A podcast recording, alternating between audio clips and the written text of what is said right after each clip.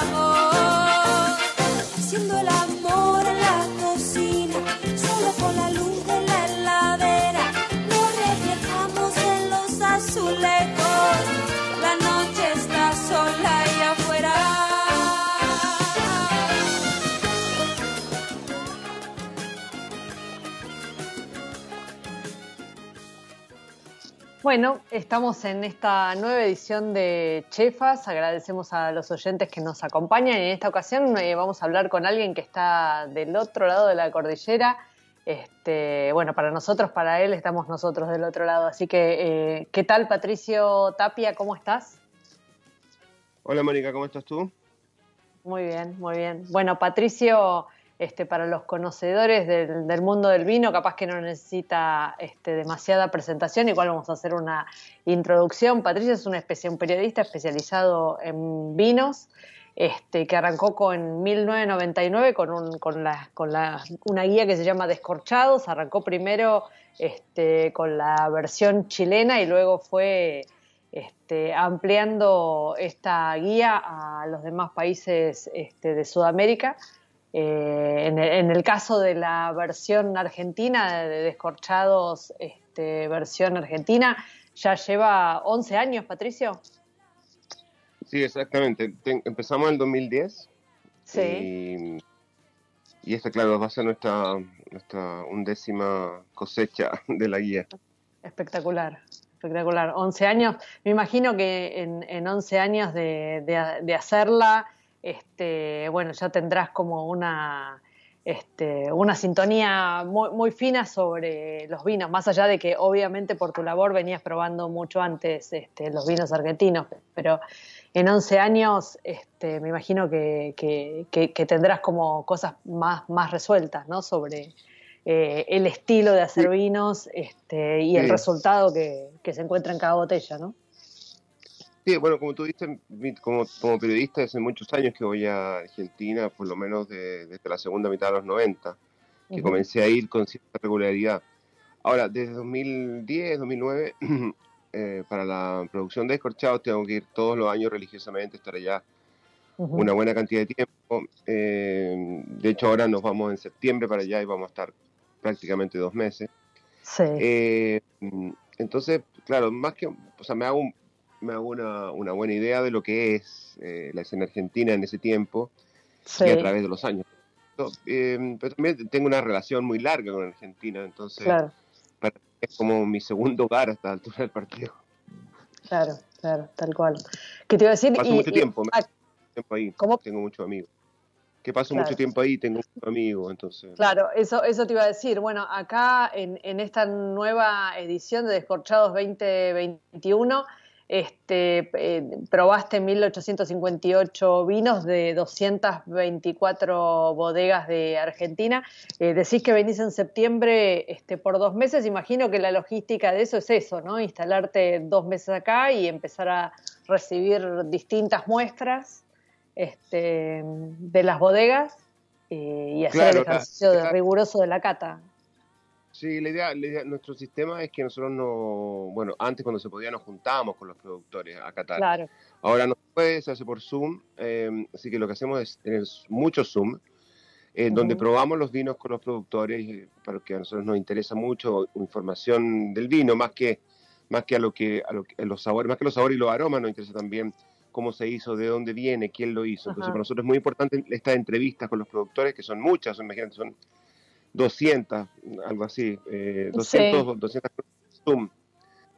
Eh, y luego en la segunda etapa, esa es la primera etapa, y luego en la segunda etapa em, ya catamos a ciegas todos los mejores puntajes para armar nuestro ranking, para, para, para, decidir un poco hacia dónde va la, cosa. Así que para nosotros son, las dos son muy importantes. Las notas de cata, eh, a mí al menos me parecen un poco vacías y solamente tienen, si tienen, eh, solamente hablan del aroma y el sabor no me, me, interesa que haya un poquito más de información. Así que por eso te digo que la primera parte es muy importante y la segunda también. La segunda también es uh así es muy entretenido. Claro. Ahí este, te escuchaba y, y, cualquiera que ha tenido la oportunidad de hablar este, con, con un enólogo, con, con, alguien que trabaja eh, en una bodega haciendo el vino y en el, y en el suelo cuidando la, las vides, eh, sabe de la pasión que tienen estas personas por el trabajo que hacen, ¿no? Este, imagino que cada oficio debe tener un apasionado, pero acá es muy fácil encontrar muchos apasionados dedicándose al vino. Este, vos, luego en las catas encontrás este, toda esta pasión que te transmiten en los Zooms, más allá de que son a ciegas, ¿no? Entonces, te digo, ¿encontrás el, reflejo de esto, que, de esto que escuchás en las charlas vía Zoom con los productores? Bueno, generalmente son, los vinos ganadores, son los que pueden, los, que logran reflejar ese tipo de cosas, ¿no? O sea, más que, bueno, es algo sumamente subjetivo, por supuesto, pero, pero la pasión, el entusiasmo, quizás, al, al, describir un vino como un, como un vino de, que tiene sentido de lugar, que tiene carácter de un lugar, si eso luego se ve en, eh, a ciegas, ya significa que es algo importante. Entonces nosotros tendemos a premiar ese tipo de vinos que tienen carácter, que tienen, tienen originalidad. Ahora, hay una cosa importante, al menos para mí, ¿eh? que, que la... Mm, yo creo que la, la, sensación de la cata ciega es súper importante porque te, un poco te saca el componente emocional de la ecuación, de alguna manera. Claro, claro. que a mí no me gusta sacarlo, pero finalmente le hace bien al, libro. Yo por mí yo, yo escribiría solamente de los amigos y tú sabes claro, eso, ¿no? Claro, Pero la verdad no, no está bien eso y a mí me parece, a pesar de que no soy un fan de la cata ciega, me parece que sí ayuda mucho a... A, a lograr cierta ecuanimidad. Claro, exacto, exactamente, exactamente. Entonces, para mí eso creo que para mí es importante eh, hacerlo y yo creo que para el consumidor también es muy importante que una guía se lo ofrezca. Claro, claro. Ahí, este, en una parte de, la introducción del libro, vos haces una, una referencia este, al, té y al café, ¿no? Eh, pensando como en, los métodos de, este, de elaboración de, cada uno, ¿no? Hablas de la infusión. ¿A qué, a qué te referís? Explícanos un poco el concepto, este, bueno, para los que todavía no, no nos metimos a, navegar en la, en la guía de descorchados. Mira, eh, en, el, en el mundo del vino hay, mucha, hay muchos estilos, ¿no? Hay muchas eh, decisiones estilísticas, ¿no? Y, y, lo que hablas tú de la, de la analogía entre, entre hacerte, hacer una taza de té y una taza de café, tiene un poco que ver con eso. En, en el pasado se usaba mucho la... Bueno, partiendo por, el, por, por, cómo se hace una taza de té. O sea, tú, tú, en una taza de té tú remojas una bolsita, ¿no? O una, o una, una, unas hojitas de té, las remojas en agua caliente. En un proceso muy, muy delicado, ¿no? Em, en, cambio, en el café tienen los granos. Eh, en, mi caso, en mi caso, yo tengo una, una máquina que muele los granos. Em, y, la, ah, y ya, el ruido te, te, te, dice que estás en un proceso distinto. Hay una, una cosa de molienda, de, de triturar, ¿no? Eh, que es un poco, mucho más agresiva. Luego la extracción también es mucho más agresiva. Entonces, Em, yo hice esa analogía pensando en, el tipo de vinos que se hacían antes, en el estilo que dominaba antes y en el estilo que domina ahora. Antes había, había que extraer, que había que chuparle la sangre a la uva, como fue, como diera lugar, había que moler. Ya moler es muy es una palabra fuerte, ¿no? Molerlo claro. es, una, es una, una implicancia mecánica muy grande.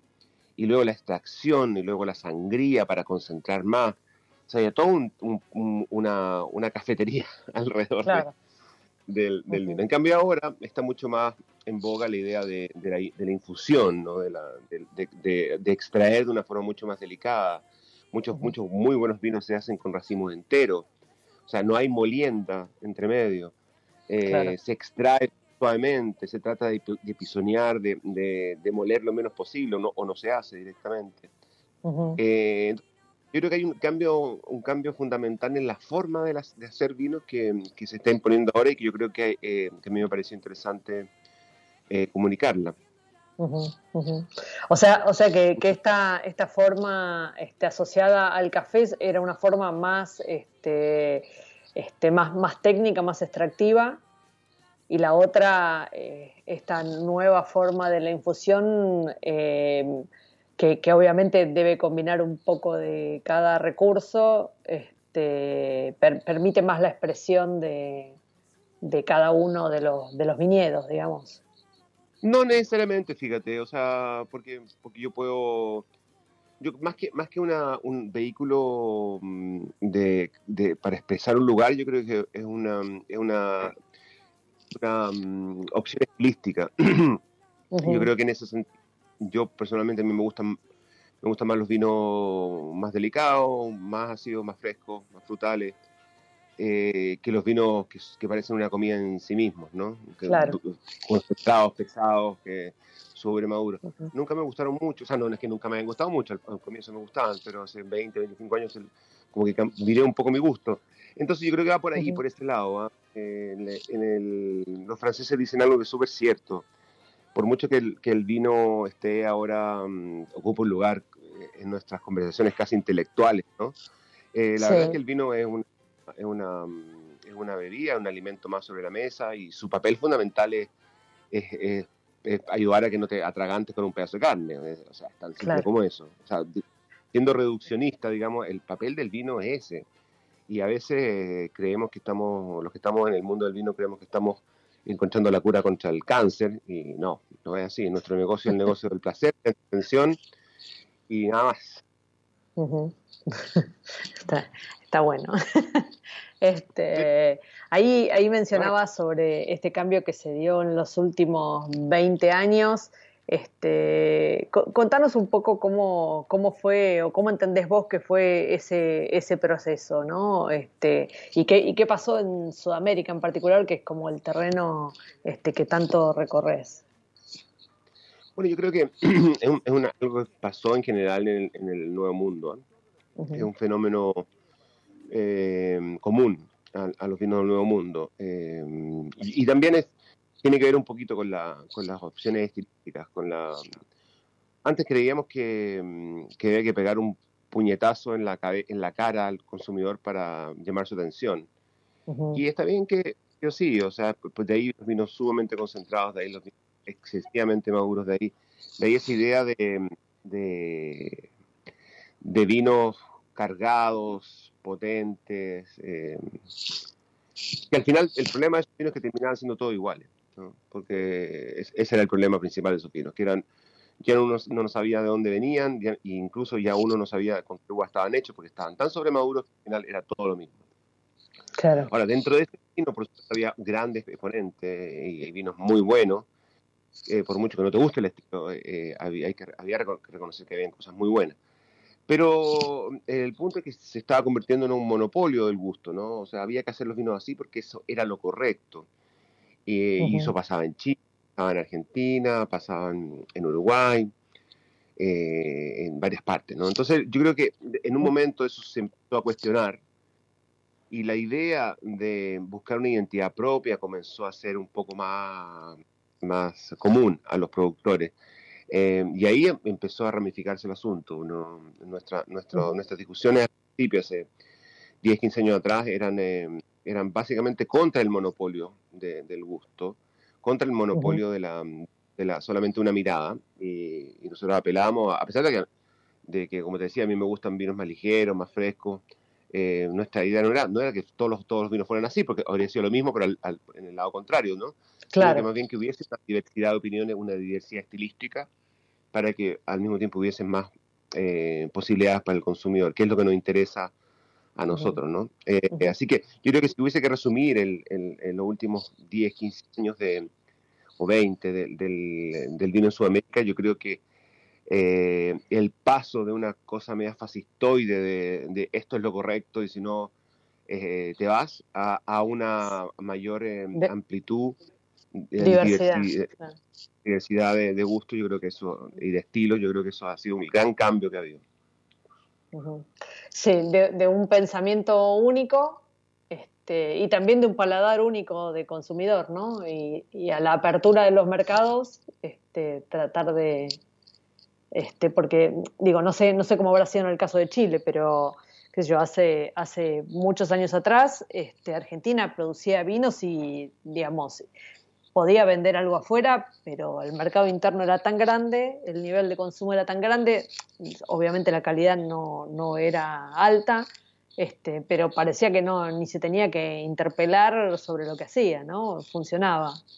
Este, digo, también pasó algo en los consumidores, ¿no? Eh, sí, pero también hay cosas bonitas, hay cosas bonitas con ese, con ese, con esa idea de, vender lo que, de vender solamente en el mercado nacional. Por ejemplo, López, la bodega López es un gran ejemplo de, estilo, ¿no?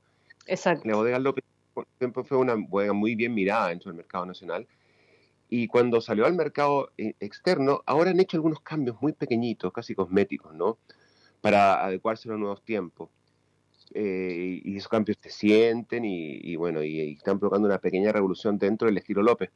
Pero la esencia de esta bodega es. Eh, esto por, por, López, por poner un ejemplo. ¿no? sí, sí, sí, y además porque es como un ejemplo este, de, un estilo que se ha mantenido eh, firme a través del tiempo, ¿no? Este, tal, cual, tal cual. Exactamente. O sea, yo creo que ahí hay una, hay una buena forma de de, simplificar este, este, este, este asunto del, mercado nacional. Ahora, evidentemente que cuando tú solamente produces para un mercado que no te exige mucho, que, que, no, que tiene un conocimiento del vino más bien em, doméstico, eh, evidentemente, claro que tú, tú, no vas a seguir em, eh, profundizando en tu trabajo. Los franceses, por ejemplo, fueron, o los españoles, fueron eh, muy influidos por por el mercado inglés. El mercado inglés lo educó de alguna manera, ¿no? Eh, Rioja sin, em, sin Francia, o Rioja sin Inglaterra, Jerez sin Inglaterra, Burdeos sin, sin, eh, sin Londres, no serían lo que son, serían, serían zonas muy distintas. Hubo una, una, educación del gusto por alguien que conocía más, ¿no? Yo creo que eso también le pasó a Argentina eh, en un momento. Entonces le dijeron, mira, yo creo que yo haría los vinos por ahí, por este lado, porque por este lado va a vender más. Ok, perfecto, genial. Y ahí comenzó todo, ¿no? Ahí comenzó todo. ¿Y, y, quiénes fueron los educadores, digamos, no sé si, no sé solo, si, hablar solamente de Argentina, sino de, los vinos del Nuevo Mundo? ¿Quiénes fueron los educadores? Mira, es una buena pregunta, pero yo creo que hubo muchos, hubo muchos. Eh, de partida, yo como bodega argentina me acerco a un importador eh, en Estados Unidos y el importador me va a decir, mira, yo creo que para que yo te compre tus vinos, tú debieras hacer esto, esto y esto, porque es más o menos lo que yo sé que vende en mi mercado. Claro. Eh, lo mismo pasa con yo, la misma bodega, voy al, al, al, importador inglés y le pregunto, bueno, ¿qué hago? Bueno, según mi, mi conocimiento del mercado, en, en este, con esta gente vende este tipo de vino. Bueno, y así se, hubo, sus, bueno, también estaban los críticos, no están los críticos, afortunadamente todavía están los críticos. Sí, sí. Eh, que, que, orientan también al, y que tienen una los, visión. Los Parker, los que, que generaron un cambio también en la. Exactamente. Y luego están los consultores como Hobbes, como Roland, como Antonini, que van también eh, moldeando un poco el asunto hacia, hacia el gusto de, que imperante. Ahora, eso está muy bien como, como la primera etapa, que fue una etapa que, que, significó muchas cosas. Bueno, en el caso de Argentina, el gran boom del, del Malbec se debió a eso, ¿no? Eh, se debió a esa orientación, a esa educación luego también, eh, luego también trae problemas, ¿no? Porque... Mm, sí, vuelve, vuelve a estandarizar para otro lado, tal vez, ¿no? Este... Claro, exactamente. Y también eh, aquí le hago caso, o sea, tengo el importador en Inglaterra me está diciendo una cosa y el de Estados Unidos me está diciendo otra. Claro. Eh, ya, ok, vamos a centrarnos en Estados Unidos, que fue la opción estilística que, que ocupó Argentina hace 15 años atrás. Y eso significó gran concentración de vinos dulces, vinos de mucha madurez, y, que afortunadamente fueron bien interpretados por, eh, por Roland y, aplaudidos por Parker. Entonces, hay toda una, y ahí se armó un, el, círculo virtuoso, ¿no? De, del éxito del vino argentino. Eso estuvo muy bien, por conocer, pero evidentemente eso tenía que decantar en lo que está decantando hoy, que es un proceso maravilloso de diversificación. Sí, sí, sí. Sí, eh, me, me, parece que eso fue como un gran estímulo para que para que los hacedores del vino recorrieran mucho más el mundo y aprendieran mucho más de lo que está pasando y comprendieran mucho más su terruño. Este, Y nada, y, busqué, y, decidieron a partir de ahí, bueno, ¿qué quiero ser? ¿no? ¿Qué quiero hacer? ¿O quién soy? ¿O qué es lo que me da este suelo? Exacto, la, la, sensación que a mí me da es, que primero te mostraron el mundo, ¿no? Y luego ya, ya, ya tuviste, cuando tuviste la madurez suficiente para em, comenzaste a decir lo que tú dices, ¿no? Bueno, ahora quiero saber quién, qué puedo hacer yo en este lugar que corresponde y que ha, que ha sido propiedad, de, no sé, de mi, de mi nono, de mi tataranono, no tengo idea. Claro. Eh, y voy a sí, él. O, bien, no sé, hay casos muy lindos como el de Zucardi, eh, que, muy profunda del, del Valle Duco. Hay, hay casos como el de Catena, por ejemplo, que también tiene una una fuerte, unas raíces muy profundas en Mendoza y ellos tienen la suerte además de contar con muchos terruños eh, eh, eh, son muy valorados, entonces tienen esa posibilidad de experimentar, de, de, su... bueno, y, y, como eso hay muchos ejemplos, tú sabes, tú los conoces Sí, sí, sí, por supuesto. Y, esto, y esto de abrazarse a, a, una cepa, este, bueno, en cada país hay, hay una que es como la nave insignia, eh, digo, tiene un montón de ventajas, eh, pero también me imagino que debe dejarte este, asociado excluyentemente a eso en algunos casos, ¿no? E, es, difícil dar la pelea después. ¿Qué, te parece, digamos, que, ha implicado para la, este, para la viticultura de, de Sudamérica eso? Yo creo que, a ver, eh, en el caso, hay, dos casos bien emblemáticos, el Tanate en Uruguay y el Malbec en Argentina, por supuesto. Y esto no hay, no hay, no hay donde. En Chile está menos eh, eh, identificado con una uva, aunque si tuviese que identificarlo sería el Cartoñón y luego quizás el, el ¿no? Claro. pero la, la, sensación que a mí me da es que yo estaba preocupado en un tiempo por el, por el tema de, de la de la mm, de la monovariatilidad, se puede decir. Claro. Eh, de producir solamente concentrando el Malbec, porque el Malbec se estaba ofreciendo era todo igual. Claro. Eh, entonces a mí me daba como, como un poquito de, temor por el futuro. Eh, decir, pues, pero sí, si están haciendo un Malbec que es igual, o sea, que tú sacas un Malbec de Gualtellarí, bueno, en ese tiempo no, si sacas un Malbec de Pedriel y lo comparas con un Altamira es igual, porque la uva está tan madura, hay tanta extracción que al final está exactamente lo mismo pero eso fue cambiando en los últimos 10 años con fuerza, ¿no? Y yo creo que el tiene una cosa maravillosa, que tiene su, esa, esa, esa cosa de, de, ser tan acusé, ¿no? De, su, de su origen y, y cuando, cuando tienes un territorio que es rico en, en, en climas, en alturas, en suelo, tú puedes jugar con esa variedad eh, al juego sin fin, ¿no? O sea, puedes sacar mil cartas solamente una variedad. Entonces, yo creo que el siguiente paso lógico que ya se está dando, por supuesto, es sacar el Malbec de la etiqueta, siempre lo he dicho. Yo creo que es el paso lógico que va a suceder. Y, el, y, olvidarse del Malbec. Hay que, hay que matar al padre, finalmente. Como suele ocurrir, claro. O sea, esto va a pasar. Eh, lo que pasa es que cuando uno lo dice, a uno lo tratan de traidor a la... Bueno, no, no en mi caso traidor a la patria, pero pero, lo tratan como este. pero hay una cosa de camiseta, ¿no? Asociada a la cepa, digamos. Entonces es, difícil dar esa pelea. No, hay que dejarlo de lado, hay que, hay que, hay que tirarlo, hay que decir no más. Ahora, lo que importa es, es eh, la expresión de esa variedad en Gualtegarí o en Altamira. Sí, tal vez, tal vez fue la variedad que sirvió para, para comprobar que que, una variedad puede tener mil caras, ¿no? Depende de del terruño y depende de las manos que lo hacen y de las decisiones luego este, en el momento de hacer el vino. Eh, pero bueno, solo una variedad tan presente eh, tal vez te permite jugar de esa manera. Sí, o sea, guardando las proporciones, eh, es lo que pasa con el Nebbiolo en Barolo, lo que pasa con el, el de la Borgoña. Ya nadie, en, la Borgoña nadie habla de Pinot, habla, habla, hablas de apelaciones, hablas de lugares, no de, de Entonces, yo creo que por ahí va, ese, ese es el futuro. Entonces, la idea de matar al padre es una idea que cada vez está más presente. Ahora, lo que pasa es que comercialmente es difícil, por supuesto. El Malbec sigue siendo una marca, es como Coca-Cola, ¿no? O sea, Coca-Cola vende por sí sola mismo. Pero el tema es va a llegar un en que si se, si se pide, mm, si se, si se exige seriedad, es, es yo creo que es el camino. Eh, sacar al Malbec de la etiqueta, borrarlo. Sí, sí, sí. Bueno, eh, Patricio, te, pido que me acompañes ahora a escuchar el, el espacio Álamos este, un segundito y, luego del, de un breve corte seguimos charlando, ¿sí? Súper. Bueno, esta semana para el espacio Álamos este, vamos a conversar con este, Sebastián Fernández del restaurante Manolo. Eh, ¿Qué tal, Sebastián? ¿Cómo te va? ¿Qué tal, Mónica? Buen día. Buen día, ¿cómo estás? Bueno, el restaurante este, tiene más de un cuarto de siglo en la zona de, de San Telmo este, y fue fundado por tu padre, Manolo, ¿cierto? Claro, Claro, yo bastante más de un cuarto de siglo, estamos hace más de 30 años. Sí. Eh, siempre en San Telmo.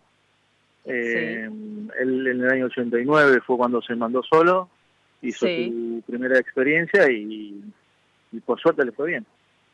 Uh Vos decís que se mandó solo porque él venía, él venía trabajando ya en gastronomía, ¿no? En alguna de esas sociedades sí, sí, siempre de, empleado, de encargado, cocina, salón eh, encargado, antes estaban el famoso el comis, el gerente, bueno, pero siendo el dueño fue acá en San Telmo.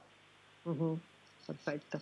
Y, nació con el, con el espíritu, digamos, de, la propuesta gastronómica con el que lo conocemos hoy, Manolos, o, o fue como buscando su, su identidad?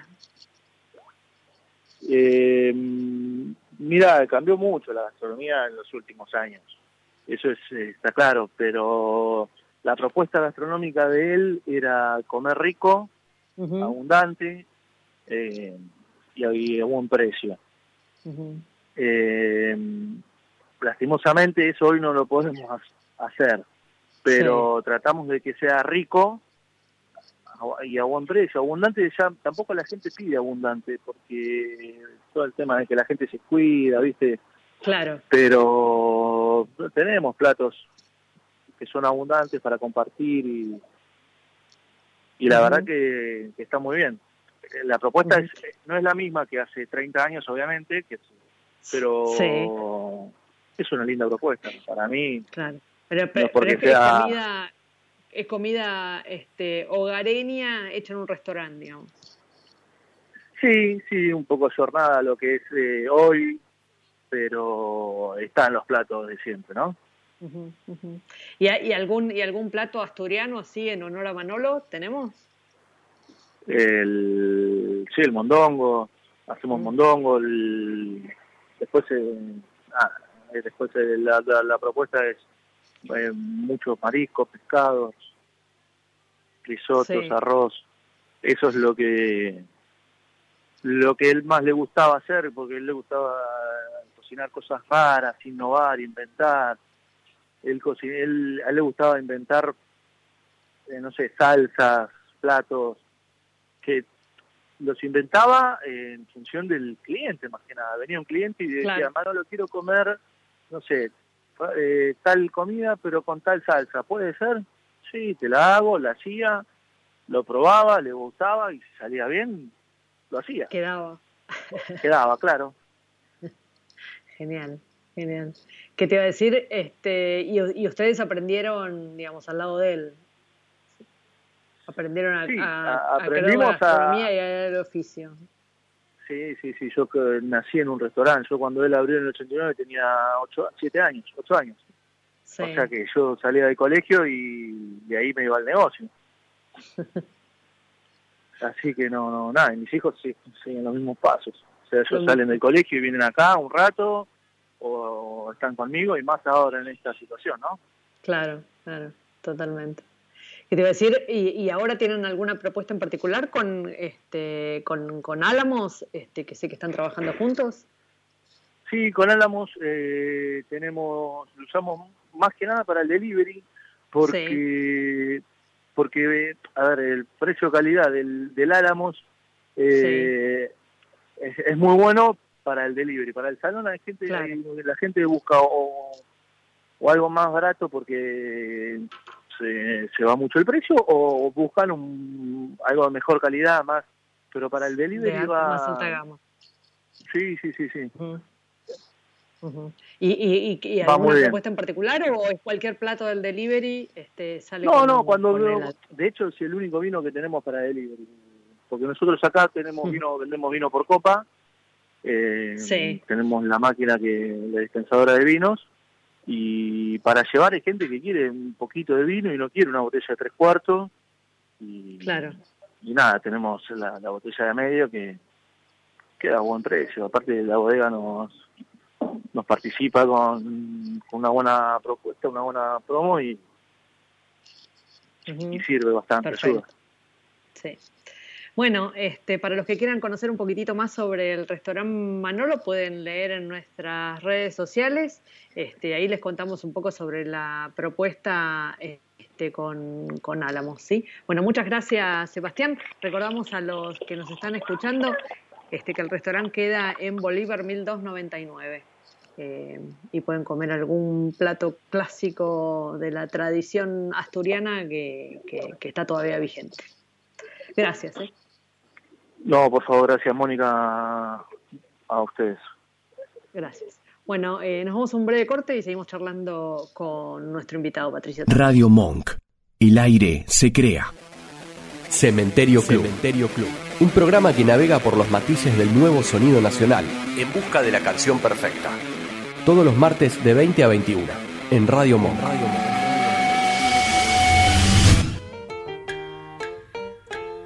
Chefas te invita a recorrer la gastronomía local e internacional de la mano de sus protagonistas.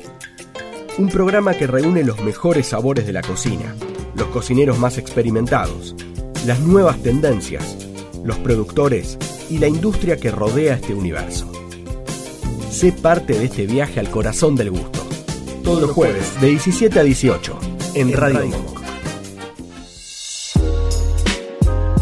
Más vale Magazine un programa de interés general con formato de magazine.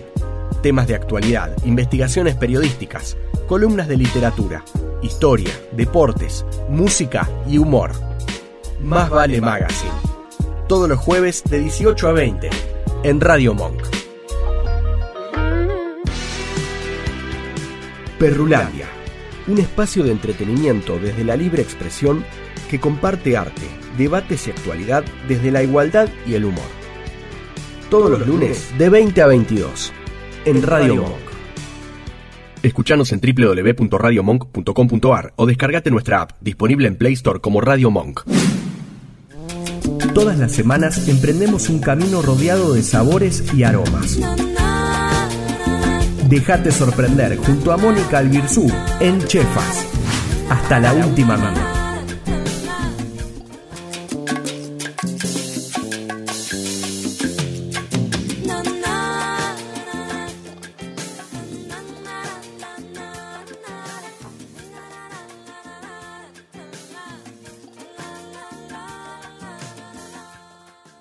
Bueno, retomamos la charla con Patricio Tapia. ¿Qué tal, Patricio? Gracias por esperarnos. Eh, y, ahora me gustaría, este, tal vez es, demasiado grande la pregunta, así que acepto alguna versión alternativa, pero si tuvieras que eh, definir un poco la, viticultura en Argentina, ¿no? Después de, recorrerla durante tanto tiempo, ¿hay algo que te parezca que la este, que la puede definir. una sola cosa tal vez es demasiado, insisto. Este, pero bueno, tal vez. Yo creo que hay una, hay, una, mm, una mm, tendencia a profundizar que, es muy notable en la viticultura argentina en general, pero especialmente en mendocina en particular. Creo que eso es... Eh, y, profundizar no solamente a nivel metafórico, sino que a, a nivel literal, ¿no? Eh, yo creo que hay una, hay una búsqueda de, por descubrir el territorio donde están plantadas las variedades y interpretarlo de acuerdo a, ese a esos descubrimientos que para mí es notable. Yo creo que es una gran parte responsable de lo buenos y lo ricos que son los vinos hoy día en, Argentina en general y en Mendoza en particular. Yo creo que hay, una, el Valle de Uco ha enseñado mucho, yo creo que hay gente que se ha mm, dedicado a estudiar los viñedos de una manera casi obsesiva.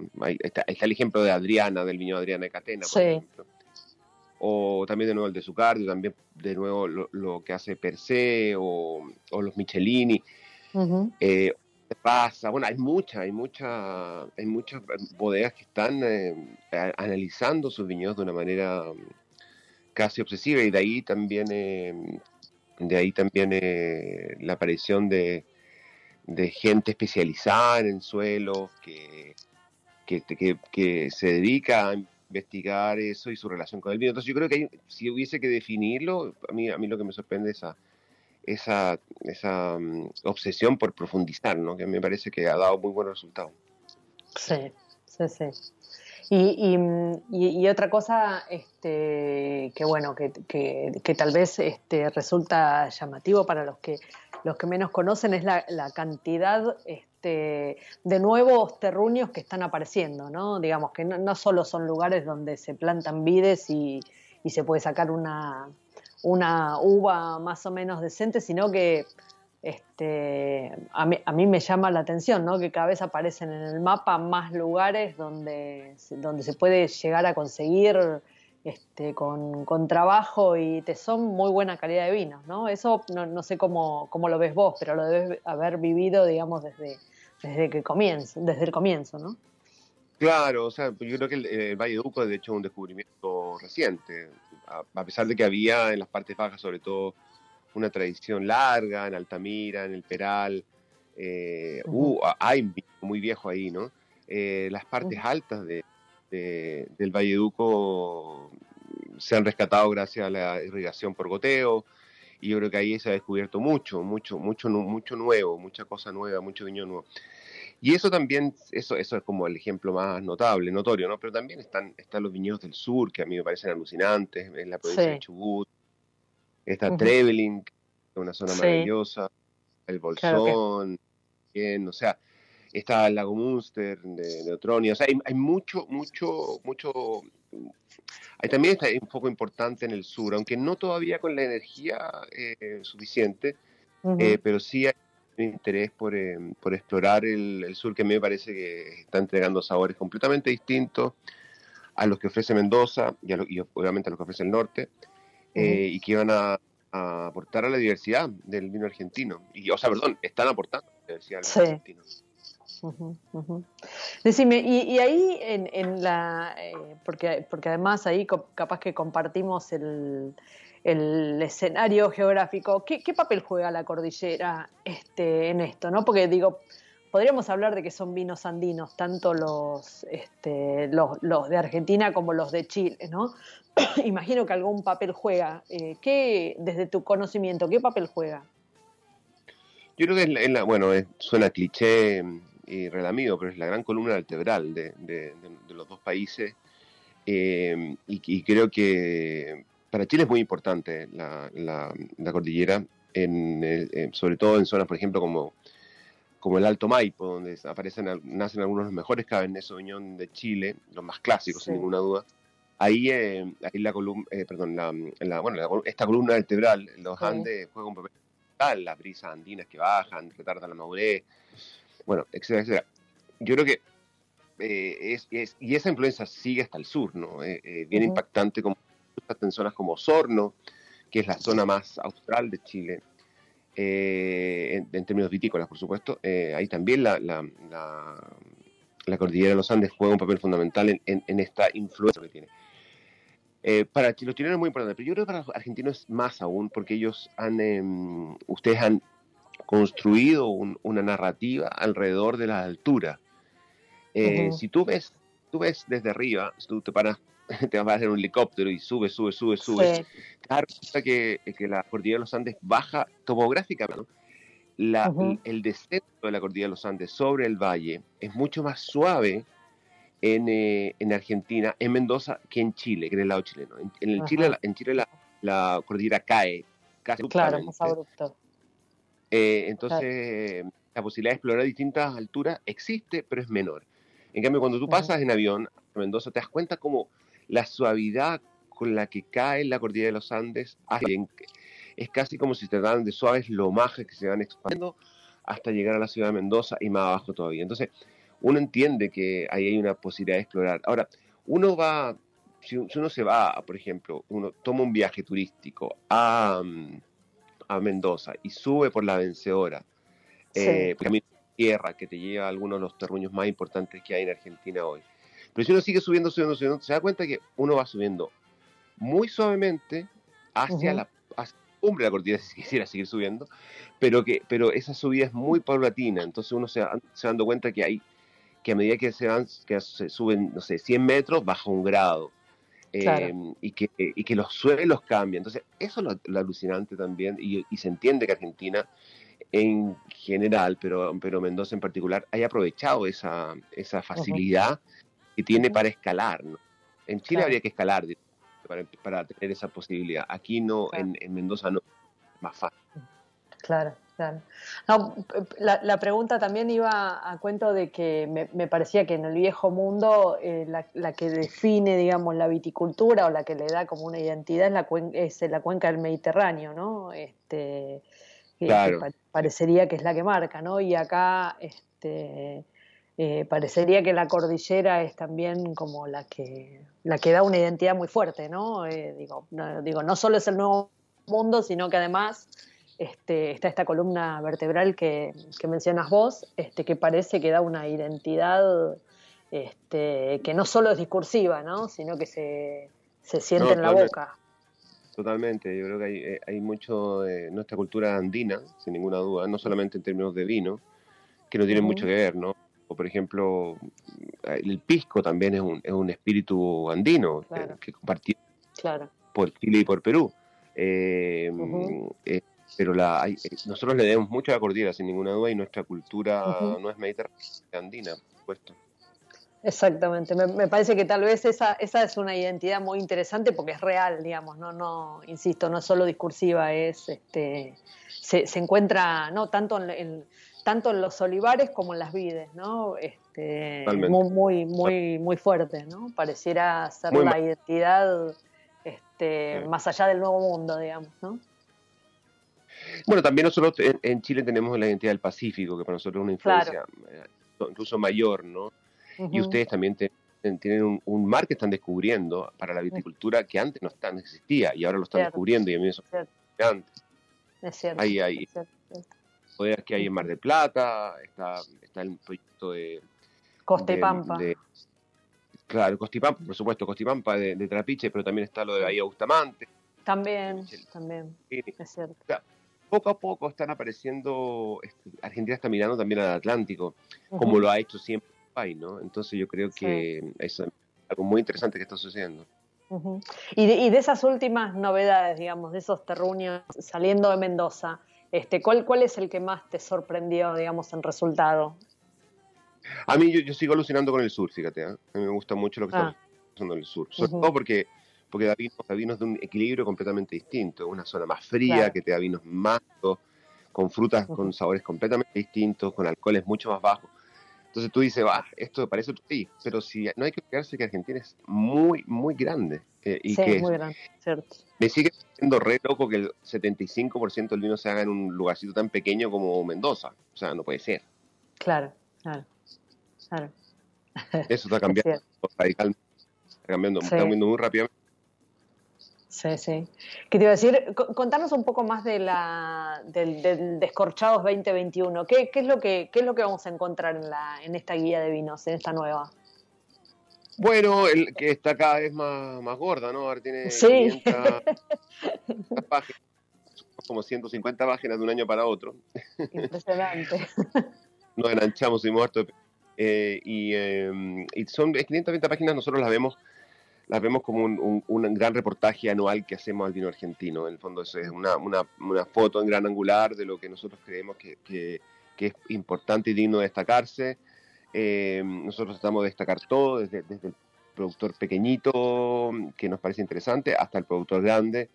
Eh, queremos retratar la escena de alguna manera. Entonces, por eso tenemos, hay, hay bueno, hay top 10 de los mejores blancos, los mejores tintos, está esta introducción que tú hablabas del teo café, está, hay una, um, un análisis de, las noticias más importantes que hoy suceden en Argentina, el, el, um, eh, la resurrección del Cabernet Sauvignon, el, el Pinot Noir, los, rosados que están cada vez mejores. También hay, una, hay, un capítulo dedicado exclusivamente a los terruños eh, más importantes de, de, Argentina, en un trabajo que hicimos que nos costó mucho y que, mm, y que tiene, mm, tiene, ¿cómo se llama? Tiene, una, tiene mapas, tiene ubicaciones de viñedos, eh, tiene, bueno, un sinfín de, de, información que para nosotros es sumamente relevante y, y, no, y que nos parece genial. Además tuvimos el apoyo de Guillermo Corona, que es un geofísico eh, que ahora está muy, muy, eh, muy en boga, que lo están llamando a todos lados para que, para que de nuevo y, ayude a investigar, a comprender el suelo. Entonces él nos ayudó a, a la descripción de las, de las zonas más importantes de, de Argentina en términos de terruño. Eh, y luego está, bueno, y luego estaba la sección de, de degustación. Nosotros organizamos la, la, información por bodega, entonces ustedes pueden ver en cada bodega del mejor en puntajes del mayor al, al, menor. Eh, bueno, es muy nos demoramos, imagínate, son dos meses de producción más otro, más otro mes de, de edición y de reacción, o sea, tentamos un tercio del año dedicado a Argentina 100%. Sí, sí, sí. Y si me hablas en plural, ¿cuántos son en el equipo? Bueno, eh, tenemos trabajando, a ver cuántas personas somos en total, son como, porque también, también nosotros hacemos cosas en Brasil, en Uruguay, entonces es un equipo grande, como 10 personas, eh, pero en Argentina somos, somos 3.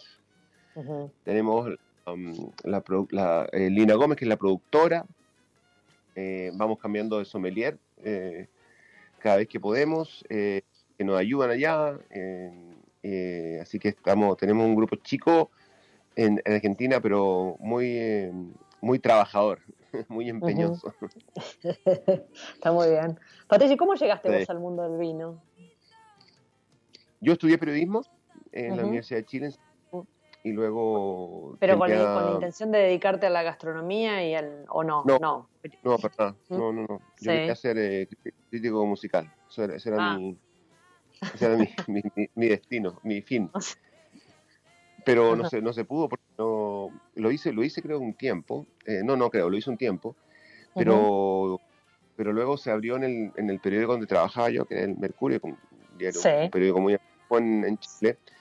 El, la persona encargada de hacer la columna de vinos tuvo que dejarla y me dijeron, eh, hazla tú. Y yo dije, ¿qué? Hazla tú. Ah, me venía muy bien porque estaba, estaba con, con, lo de esto de escribir sobre música, me estaba, apenas podía pagar el, el arriendo, el alquiler del departamento, así que esta plata venía genial. Y me empecé a meter en este mundo, empecé a entrevistar a gente del vino y, me sorprendió mucho la pasión que había, las historias que había detrás. Eso me enganchó. Y ahí dije, bueno, lo a tomar en serio. Eh, y me fui a estudiar a, a Burdeos, a Francia. Hice un, diploma, un diplomado en enología y en degustación. Sí. Y ahí volví y ahí ya, ya, me lancé directamente a, hacer el descorchado a, y, a, ah. dedicar 100%. Yo me dedico 100% a esto. ¿Encontraste hago, hago otras cosas más, digamos, pero, me dedico profesionalmente. Lo que me permite vivir es, escribir sobre vino. Escúchame, y ahí encontraste un súper un super lugar para, para desarrollarte, digamos, ¿no? Había un montón para hacer. cuando yo empecé no había mucha gente escribiendo sobre vino. Eh, eh, no, era, no, era, no había mucho sommelier tampoco, no era algo, algo común. Entonces, para mí fue, fue, suerte también eh, llegar cuando no había nadie. Entonces, evidentemente, el que llega primero es el que. Sí, sí. tiene, tiene una oportunidad doble. Tiene una oportunidad doble, exacto. Entonces, para mí fue un poquito más fácil por ese lado. Eh, y, así que la, yo siempre digo que yo estoy en el, en el mundo del vino, yo, yo caí en el mundo del vino por casualidad, pero también eh, porque me parece que me, me, sorprendió que mm, muchas veces uno habla de vinos, pero parece que estuviera hablando de otra cosa. Eh, y eso me parece alucinante. Insisto, volviendo a, lo inicial, también a veces me da un poco vergüenza la importancia que le damos al vino como si fuera la cura contra el cáncer, pero eh, pero también me encanta la idea de filosofar al respecto, me encanta la idea de darle vuelta, sobre todo cuando tiene un par de, de botellas en el cuerpo, ¿no? Más filosofía todavía. Más filosofía todavía. Entretenidísimo. Decime, ¿tuviste algún, algún maestro en algún lugar del mundo, más allá, de, digamos, de tu formación en Burdeos? No, por supuesto, sí, sí, sí, he tenido muchos maestros. César Frey, por ejemplo, es mi maestro en, periodismo. Él fue pionero en eh, en escribir sobre vino en Sudamérica, uno de los pocos que había en ese tiempo. Eh, así que, bueno, Héctor Vergara, que, que es el único maestro sommelier que, hay en Chile. Yo con él, eh, cuando estaba comenzando, iba a catar con él para, para, saber de qué mierda estábamos hablando, si no sabía, no tenía idea. O sea, más, vienes a tomar vino, mi, que mi abuelo fuera coleccionista de vino y tuviera una, una cierta onda con el tema, yo no sabía nada. Em, claro. eso, eso, yo creo que esas son las dos personas más importantes que tenía y luego también eh, tuve la suerte de ser amigo de, Jean-Paul Ballet, que es un productor en Saint-Emilion, mientras, mientras estaba estudiando allá, que me enseñó mucho y me abrió muchas puertas que de otra forma habrían sido imposibles de abrir para un estudiante de Sudamérica, de un país, no sé, perdido en Sudamérica, eh, que no tiene ninguna... Él me abrió muchas puertas, me enseñó muchas cosas y yo tuve la fortuna de caer ahí en un momento clave para la industria del vino en el mundo casi. Así. Me, me hizo muy bien Ahí, ahí me sorprende mucho que la mayoría de los periodistas gastronómicos de, que, se formaron hace, hace tiempo, digamos, o, especialistas en vino, ¿no? Este, se formaron junto a los productores, ¿no? O los productores, digamos, los, los formaron este, de alguna manera, ¿no? Los llevaron de la mano a recorrer un poco este, este lugar de, de, sabores y entenderlos y demás, ¿no? Me, Brasco siempre ha contado lo mismo con, con López, su gran amigo, digamos. Este, La verdad que hay, hay, algo de magia en eso, ¿no? Este... Yo creo que la, eh, había una, en mi caso, había una, yo tengo mucha gratitud por la forma en que, en que los productores me han abierto sus puertas para contarme cómo hacen sus vinos y evidentemente uno aprende mucho. Y yo he tratado de, a través del descorchado y a través de, bueno, de todas las cosas que hago como periodista de vino, he tratado de retribuirles apoyándolos en lo que hacen y también eh, criticándolos o, Mm, o, comentando cuando, cuando me parece pertinente. Entonces yo creo que ha habido una, una, forma de agradecer, primero que nada con honestidad, por supuesto, y segundo, con, em, como uno tiene la posibilidad de probar más también, de, de, ofrecerle una mirada un poco más amplia. Entonces creo que em, yo siempre digo, o sea, para mí, claro, yo, yo, yo fui a la universidad a estudiar de vino, pero la verdad he aprendido con los productores, sin ninguna duda, con los enólogos. Ese ha sido mi gran... Claro, claro. Una gran escuela, una gran escuela. Bueno, este, Patricio, nada, te agradecemos mucho la charla, me resulta muy interesante. Siempre me gusta escuchar este, la, la, voz de otro hablando sobre lo que pasa en el país de uno, porque da, para a mi criterio da una mirada este, sin camiseta, eh, sin la camiseta puesta, digamos, más allá de que a vos te apasione lo que pasa en, Argentina, este, que es interesante. La puesta, Mónica, con los vinos chilenos. Yo siempre lo, he dicho, no, yo no tengo la camiseta puesta de ningún país. O sea, por ejemplo, trabajo por una revista y, tengo que cubrir España. Que gana ponerse la camiseta de España por la comida, por los vinos ricos, pero no, la idea es tratar de hablar de vinos nomás, sin eh, origen, pero sin nacionalidad, ¿no? Que, que es bien importante. Sí, totalmente. Bueno, este, nuevamente agradecerte eh, por la charla y nada, un, placer haberte conocido. Igual, Mónica, que estés bien. Cuídate. gracias. Y gracias a nuestros oyentes por habernos acompañado nuevamente eh, en este programa eh, que se llama Chefas.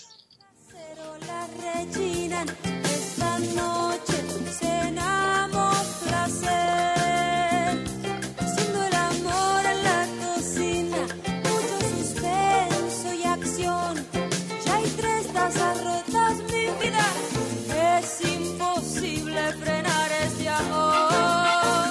Radio Monk. El aire se crea.